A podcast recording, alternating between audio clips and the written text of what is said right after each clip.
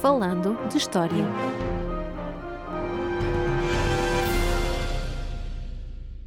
Olá a todos e bem-vindos a mais um episódio do podcast Falando de História. Eu sou o Paulo M. Dias e comigo está, como de costume, Rogério de Jesus. E este é, novamente, um episódio especial, o terceiro seguido, organizado para marcar os 200 anos da abolição da Inquisição em Portugal. Tivemos a presença de Susana Bastos Mateus, que nos falou sobre judeus e cristãos novos em Portugal, seguida Bruno Lopes, que nos falou sobre a Inquisição no nosso país. E agora, para terminar este pequeno ciclo, neste episódio 24 do podcast, recebemos Miguel Rodrigues Lourenço para nos falar, uma vez mais, sobre a Inquisição, mas desta vez na Ásia. Miguel Rodrigues Lourenço é investigador do CHAM, do Centro de Humanidades da Faculdade de Ciências Sociais e Humanas da Universidade Nova de Lisboa, bem como do CER, o Centro de Estudos de História Religiosa, da Universidade Católica Portuguesa, e ainda da Cátedra de Estudos Sefarditas Alberto Benveniste. A sua área de especialidade é a história de Macau e das Filipinas nos séculos XVI e XVII, com especial atenção, claro, para a atividade da Inquisição nestes territórios. A sua tese de mestrado foi recentemente publicada pelo Centro Científico e Cultural de Macau e é intitulada A Articulação da Periferia, Macau e Inquisição de Goa. E por isso mesmo, o Miguel é a pessoa ideal para nos vir falar deste tema de hoje, que é precisamente sobre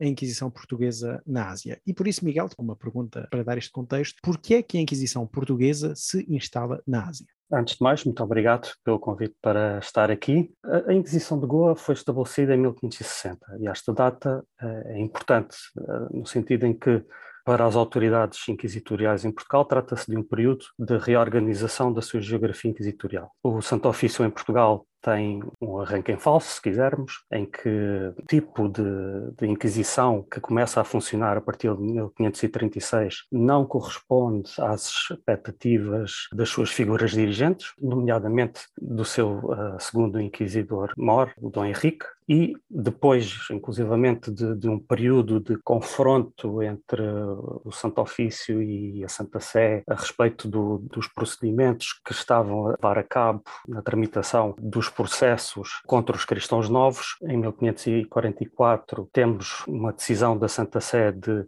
suspender as sentenças dos processos uh, em curso no Santo Ofício e depois de um braço de ferro entre as autoridades inquisitoriais em Portugal e a Santa Sé, a partir de 1547-48 nós vamos ter uma inquisição segundo o ideal de procedimento preferido pelo Dom Henrique, à, à semelhança do modelo castelhano. Durante este período, criaram-se seis tribunais uh, a operar no reino. Quando chegamos ao início da década de 50, temos apenas dois em funcionamento, Lisboa e Évora, e o de Coimbra, que viria a ser restaurado em 1565, ainda não estava em funcionamento, portanto, e 1560 trata-se uh, precisamente do ano em que, neste processo de reorganização da geografia inquisitorial, eh, vai ser criada a Inquisição de Goa. E porquê? Ao longo da década de 40 e da década de 50, aquilo que nós assistimos no Estado da Índia é, no fundo, várias opiniões a serem enviadas para o reino quanto à saúde espiritual dos portugueses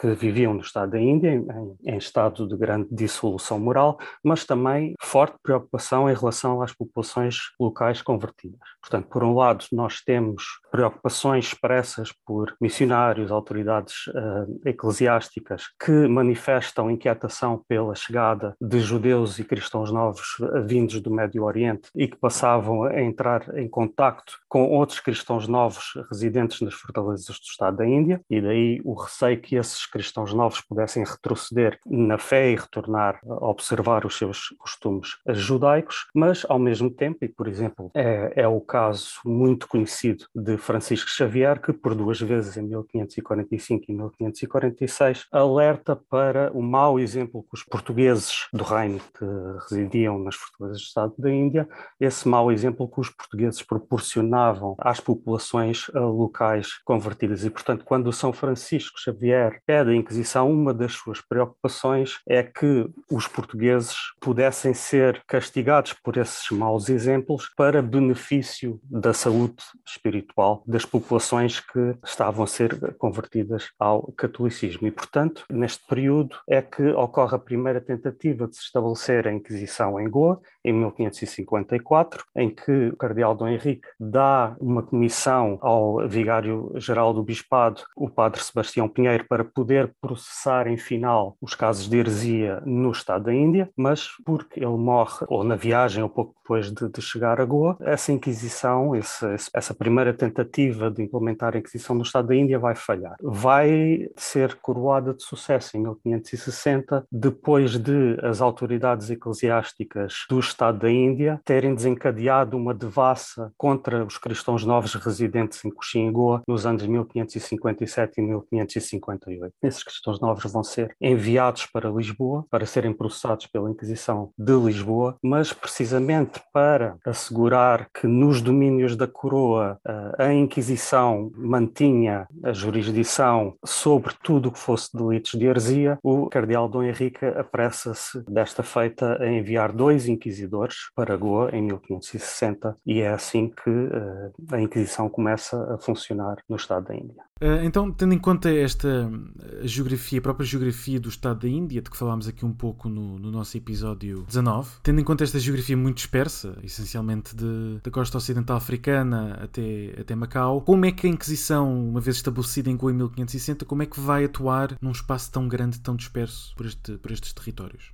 Portanto, a, a, geografia pela qual a Inquisição de Goa faz traçar os seus limites uh, jurisdicionais é precisamente a, a, dos bispados portugueses criados na Ásia, o que coloca problemas de, de, limites, na uhum. medida em que os próprios bispados reclamam jurisdição sobre uh, um espaço muito amplo. Portanto, os limites da própria atuação da Inquisição de Goa são bastante fluidos. Por exemplo, o que vamos verificar é que a Inquisição de Goa reclama jurisdição sobre as missões em curso na Pérsia e na China China, uh, dizendo que tem nos missionários comissários seus, portanto, comissários do Santo Ofício, que é esta figura que a Inquisição recorria para se fazer representar nas diferentes periferias do seu distrito. Uhum. E, portanto, este distrito tem, digamos, uma estrutura insular. O que é que isto quer dizer? Eh, se pensarmos na própria configuração do Estado da Índia, estamos a falar de um território que é geograficamente pulverizado, que não está imediatamente acessível como se quer, ou seja, depende eh, da disponibilidade de embarcações, depende do ritmo das monções e sem essas duas condições, embarcações e monções, não há comunicação da Inquisição de Goa com as suas diferentes uhum. periferias. Portanto, no fundo, a Inquisição de Goa apenas pode existir em, enquanto tal, ou apenas pode reclamar todo este distrito que se estende desde a costa oriental africana até no limite ao Japão ou, ou às Molucas, se houver esta disponibilidade de embarcações que possam aproveitar as monções. E para esse efeito necessita de interlocutores nessas periferias. Isso é uma, é uma condição particularmente importante neste distrito em concreto com esta configuração específica, o que faz com que num processo processo talvez mais acelerado do que acontece no, no, próprio reino, a Inquisição de Goa passe a ter interlocutores regulares nas diferentes fortalezas, interlocutores que, como dizia, ainda antes do que no reino começam a reclamar para si o título de comissário do Santo Ofício, que uhum. representava um prestígio acrescido para essas figuras, mas isto é que confere à Inquisição de Goa características singulares. A Inquisição de Goa, presumivelmente de sua própria iniciativa passará a conceder poderes alargados a esses interlocutores, não a todos, mas uh, a alguns desses uh, interlocutores, para processar em final, ou seja, para agilizar o despacho das pessoas uh, de que se suspeitava terem erros na fé e de maneira que isto constitui uma diferença muito assinalável em relação às outras inquisições, inclusivamente em relação à Inquisição de Lisboa, que tinha jurisdição sobre territórios também bastante distantes, como o Brasil Brasil, as Ilhas Atlânticas e a costa ocidental africana. O que é que isto implica ou que consequências é que hum, adivinham daqui? Por exemplo, em, em, periferias distantes como Macau, em que a comunicação demora entre uh, o envio de uma instrução ao interlocutor e a comunicação da execução ou não dessas instruções, a Goa novamente durava cerca de um ano. O que acontece é que muitas vezes esses interlocutores, podemos chamá-los de comissários do Santo Ofício, que é o título que se eh, de facto vulgariza eh, durante o século XVII, uhum. esses eh, comissários do, do, Santo Ofício passarão, e numa sociedade profundamente competitiva como é de Macau, a utilizar esse estatuto ambíguo, que é de definição lenta na própria Inquisição, do comissário do Santo Ofício para em situações tensão social ou de impasse num conflito jurisdicional, recorrerem à autoridade do Santo Ofício para exercer pressão sobre a facção contrária e, no fundo, levar a cabo prisões sem esperar qualquer autorização ou indicação do, da Inquisição de Goa, enviar essas pessoas uh, para Goa e, uh, no fundo, desbloquear o impasse que uma determinada situação, neste caso em Macau, tinha conduzido. E isto aconteceu com muita frequência em Macau, mas também noutros espaços. Portanto, o Tribunal da Inquisição de Goa tem algumas particularidades face uh, ao funcionamento do próprio tribunal em Portugal. Tu já mencionaste algumas questões, mas portanto esta pergunta é mais direta. Em que é que se distingue ou não a Inquisição de Goa da Inquisição, por exemplo, de Lisboa ou de Coimbra ou até de Évora? A Inquisição de Goa partilha com a Inquisição de Lisboa a circunstância de ter um distrito pluricontinental. Mas a Inquisição de Goa tem uma particularidade fundamental e trata-se da única Inquisição que foi estabelecida num espaço que não é o espaço do reino. Uhum. E isto faz toda a diferença, a meu ver. Portanto, a Inquisição de Goa é estabelecida num espaço onde a maioria da população sobre a qual detém jurisdição é de acesso recente ao catolicismo, tem uma experiência de catolicismo marcada por eh, necessariamente por eh, ritos ou costumes ancestrais dos espaços onde essas populações viviam, uhum. mas sobretudo são espaços que estão em permanente contacto com os territórios que na, nas fontes portuguesas chamam da gentilidade portanto, os territórios populados por gentios. E, e aquilo que nós vamos observar é que, sobretudo a partir dos inícios do século XVII, este setor populacional uh, dos chamados cristãos da terra declarará uh, aquele mais fustigado pela uh, atividade judicial do Santo Ofício. Portanto, estamos a falar de um período em que vão uh, decrescer o, vai decrescer o número de causas seguidas por judaísmo, que é, em larga medida, a grande preocupação da Inquisição Portuguesa, uhum. e, pelo contrário, vão crescer exponencialmente toda uma série de juízos por delitos que têm a sua origem no espaço social e no espaço religioso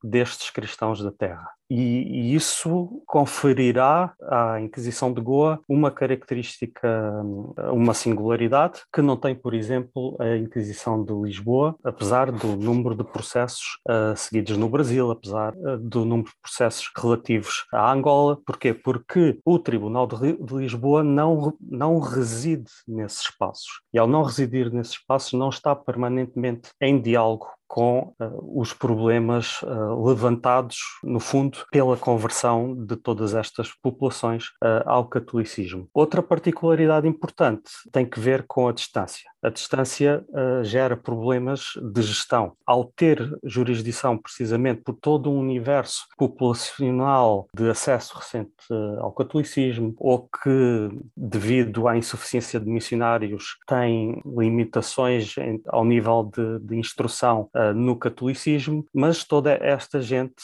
a Inquisição de Goa espera que possa ser corrigida naquilo que entende serem os erros de vivência no catolicismo. E, portanto, o que é que acontece? A Inquisição de Goa concede faculdades aos seus comissários para absolverem estas figuras que, por pobreza, por exemplo, não podem deslocar-se, digamos, de Timor ou, ou, de Moçambique ou inclusivamente de Macau até Goa para ser submetida a juízo. E, no fundo, tratando-se de um problema de má instrução no catolicismo, também não concorrem as preocupações que configuram um delito de, de heresia, que é a, a pertinácia no, pertinácia no erro. A vontade de seguir, uh, no fundo, um, um erro uh, doutrinal. E, portanto, para obviar esses problemas gerados pela distância, a Inquisição de Goa concede estes poderes alargados aos seus comissários coisa que nós não encontramos nos espaços do Atlântico, por exemplo. E, por fim, uma característica muito assinalável da Inquisição de Goa é o facto de estes elementos que, a partir da presença portuguesa uh, nos, nos territórios de Goa, passam a crescer no catolicismo, esta gente, no fundo, passará também a associar-se como mecanismo de prestígio à atividade do próprio Santo Ofício. Então, nós temos uh, a presença de, de, figuras que são conhecidas como naikes, que desempenham fu funções de intérpretes, quer durante os juízes inquisitoriais, quer a apoiar os comissários do Santo Ofício em províncias como Bardez, Salsete, mas também em Macau. E, no fundo, numa fase posterior, já a caminhar para o século XVIII e durante o século XVIII, nós vamos ter o acesso destas figuras a cargos dentro do próprio Tribunal do Santo Ofício, como o de deputado ou de promotor e já mesmo no, na fase final do Santo Ofício, de inquisidor, inclusivamente. E tendo em mente estas especificidades e este envolvimento de que tens falado, é possível ter uma ideia do número de processados, por exemplo? Há levantamentos parciais do número de processados baseados em, em repertórios, em listas de penitenciados e também no inventário uh, que foi feito ao Arquivo do Santo Ofício quando ele foi extinto pela primeira vez em 1774. Publicados apenas os levantamentos de Francisco Tencourt, que, no entanto, por questões metodológicas do, do estudo que estava a desenvolver, nesse momento só uh, assinalou os números até 1767, Francisco Tencourt apontou um total de 13.667 processos desde o estabelecimento do Santo Ofício. Mas, portanto, este número será superior e necessita, necessita ser, hum, ser cotejado com a documentação que subsiste, o repertório que eu mencionei, que recolhe toda a atividade do Santo Ofício, atividade judicial desde 1561 até 1623. Temos também várias listas de penitenciados a partir de 1650, mas com várias falhas que não permitem ter uma série completa desde essa data até a extinção definição final do, do tribunal e, precisamente, esse inventário do arquivo de 1774, mas que se presume que tenha sido elaborado no momento, portanto, após a invasão marata às velhas conquistas em 1739, eh, onde provavelmente eh, se verificou perda, destruição voluntária de documentação face à iminência de, no fundo, cair o Estado da Índia. A impressão que nós temos, a partir do, dos números apontados pelo Francisco Tencourt, uh, inclusivamente pela comparação que ele faz nessa mesma ocasião no livro A História das Inquisições com os tribunais de Lisboa, Évora e Coimbra, é que a Inquisição de Goa muito provavelmente terá tido uma atividade judicial superior a qualquer uma das Inquisições do Reino. Os levantamentos feitos nessa ocasião são também até 1767, mas, portanto, a Inquisição de Lisboa não chega aos 10 mil, a Inquisição de Évora estaria nos 10 mil e a Inquisição de Coimbra também nos 10 mil, 11 mil. Portanto, eh, é provável que a Inquisição de Goa tenha sido efetivamente a Inquisição com mais processos do sistema inquisitorial português. E neste caso a Inquisição de Lisboa, contando, lá está também com os processos dos territórios atlânticos, ou seja, do Brasil, todos estes territórios eh, que estavam sob alçada, neste caso, englobados dentro do Império Português. Portanto, é realmente uma discrepância bastante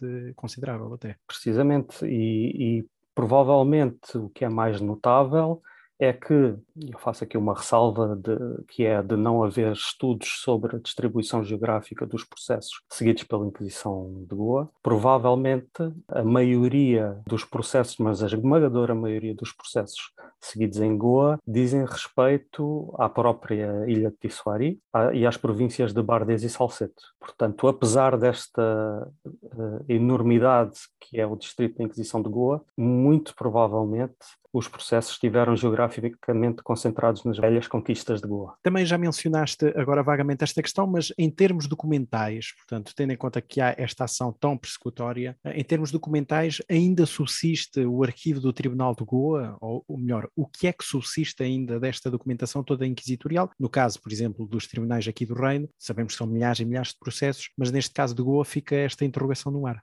A história do arquivo da Inquisição de Goa é de facto uma história trágica e que faz chorar qualquer pessoa que trabalha sobre a Inquisição de Goa. Nós atualmente temos eh, apenas do arquivo do arquivo.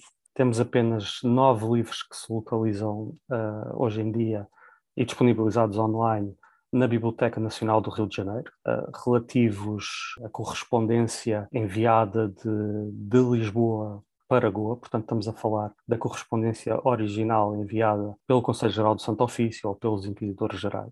E temos ainda quatro livros em Panjim, no atual estado de Goa, e isto é basicamente o que resta do antigo arquivo da Inquisição de Goa, porque para além disto, o que nos resta, e não é propriamente do arquivo da Inquisição de Goa, mas é todo um conjunto de documentos que foram preparados em Goa para serem enviados a Lisboa pelas mais diversas razões. Portanto, nós estamos a falar de, de processos que foram copiados e enviados ao Conselho Geral do Santo Ofício para serem apreciados, ou autos diversos que, por algum motivo, também necessitavam de uma apreciação pelo, pelos deputados do Conselho Geral e pelo Inquisidor Geral, pareceres sumários de, de processos, já todo um conjunto de documentação que exigia clarificação para efeitos de, de, procedimento, que a Inquisição de Goa enviava anualmente a Lisboa. Eh, e, e, essa documentação, felizmente, uma parte interessante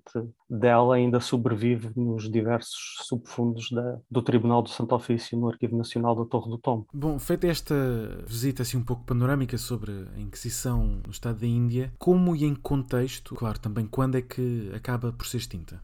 Portanto, a Inquisição de Goa tem um percurso diferente uh, no que toca à sua extinção em relação às outras Inquisições do Reino. Uh, durante o século XVIII, uh, um dos pontos do debate ilustrado sobre o fenómeno Inquisição uh, é o da profunda incompatibilidade entre Inquisição e comércio. A Inquisição de Goa tem uma primeira extinção em 1774, durante o consulado do Marquês de Pombal, que é efêmera, dura apenas quatro anos e é, é restaurada quando a Rainha Dona Maria to toma o poder. Estamos a falar de um período de muitas reformas no Estado da Índia. A extinção da Inquisição de Goa penso que deve ser enquadrada neste neste, neste movimento eh, promovido pelo Marquês de Pombal, neste movimento reformista, mas que ainda precisa de uma investigação mais aprofundada quando, uh, na sequência das invasões uh, napoleónicas à Península Ibérica, a corte se retira para o Rio de Janeiro. A Inglaterra, nesse contexto, vai aproveitar para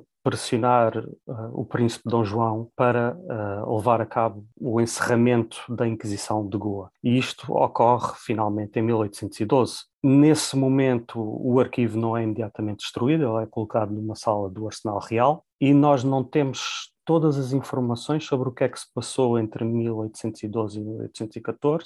O certo é que o vice-rei dá conta de algum incómodo em relação ao arquivo da, da Inquisição de Goa, devido à infâmia que, caso se consultassem esses papéis, à infâmia que poderia uh, vir a recair sobre algumas famílias. O certo é que em 1813 uh, chega uma ordem do, do Rio de Janeiro para se fazer uma seleção dos papéis da Inquisição de Goa. Essa seleção foi confiada ao último promotor da Inquisição, Frei Tomás de Noronha, que enviou um conjunto de nove, de nove, livros ao Rio de Janeiro. São os livros que mencionei há pouco que se encontram à custódia da uh, Biblioteca Nacional do Rio de Janeiro. Não há uma indicação expressa sobre o que é que aconteceu ao arquivo, presume-se que foi uh, integralmente destruído, havendo a possibilidade eventualmente de algumas famílias poderem ter ficado com alguns papéis, mas uh, isto é,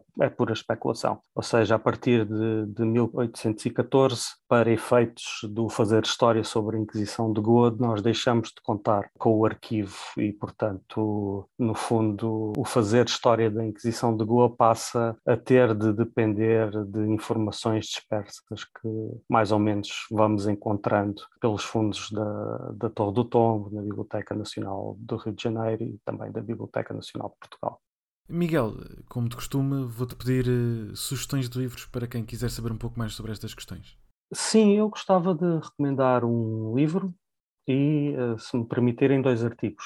De Ana Canas da Cunha, A Inquisição no Estado da Índia, Origens, editado pela Torre do Tombo em 1995, e de Maria de Jesus dos Mártires Lopes, dois artigos, eh, um publicado no número 48 da Stúdia, A Inquisição de Goa na segunda metade do século XVIII, e o outro publicado na Mare Librum, número 15, A Inquisição de Goa na primeira metade de 700. E pronto, é tudo neste episódio. Agradecemos muito ao Miguel a sua participação no nosso podcast Falando História, onde, obviamente, ficámos a conhecer o que foi a Inquisição Portuguesa então na Ásia entre o século XVI e os inícios do século XIX. Eh, Miguel, então, muito obrigado pela tua participação. Obrigado, eu. E já sabem, como de costume, podem seguir-nos nas redes sociais, continuam a ver o podcast nas várias plataformas disponíveis e termina aqui a nossa, o nosso percurso pela Inquisição Portuguesa e voltamos, portanto, ao formato normal nas próximas semanas. Até à próxima. Até à próxima.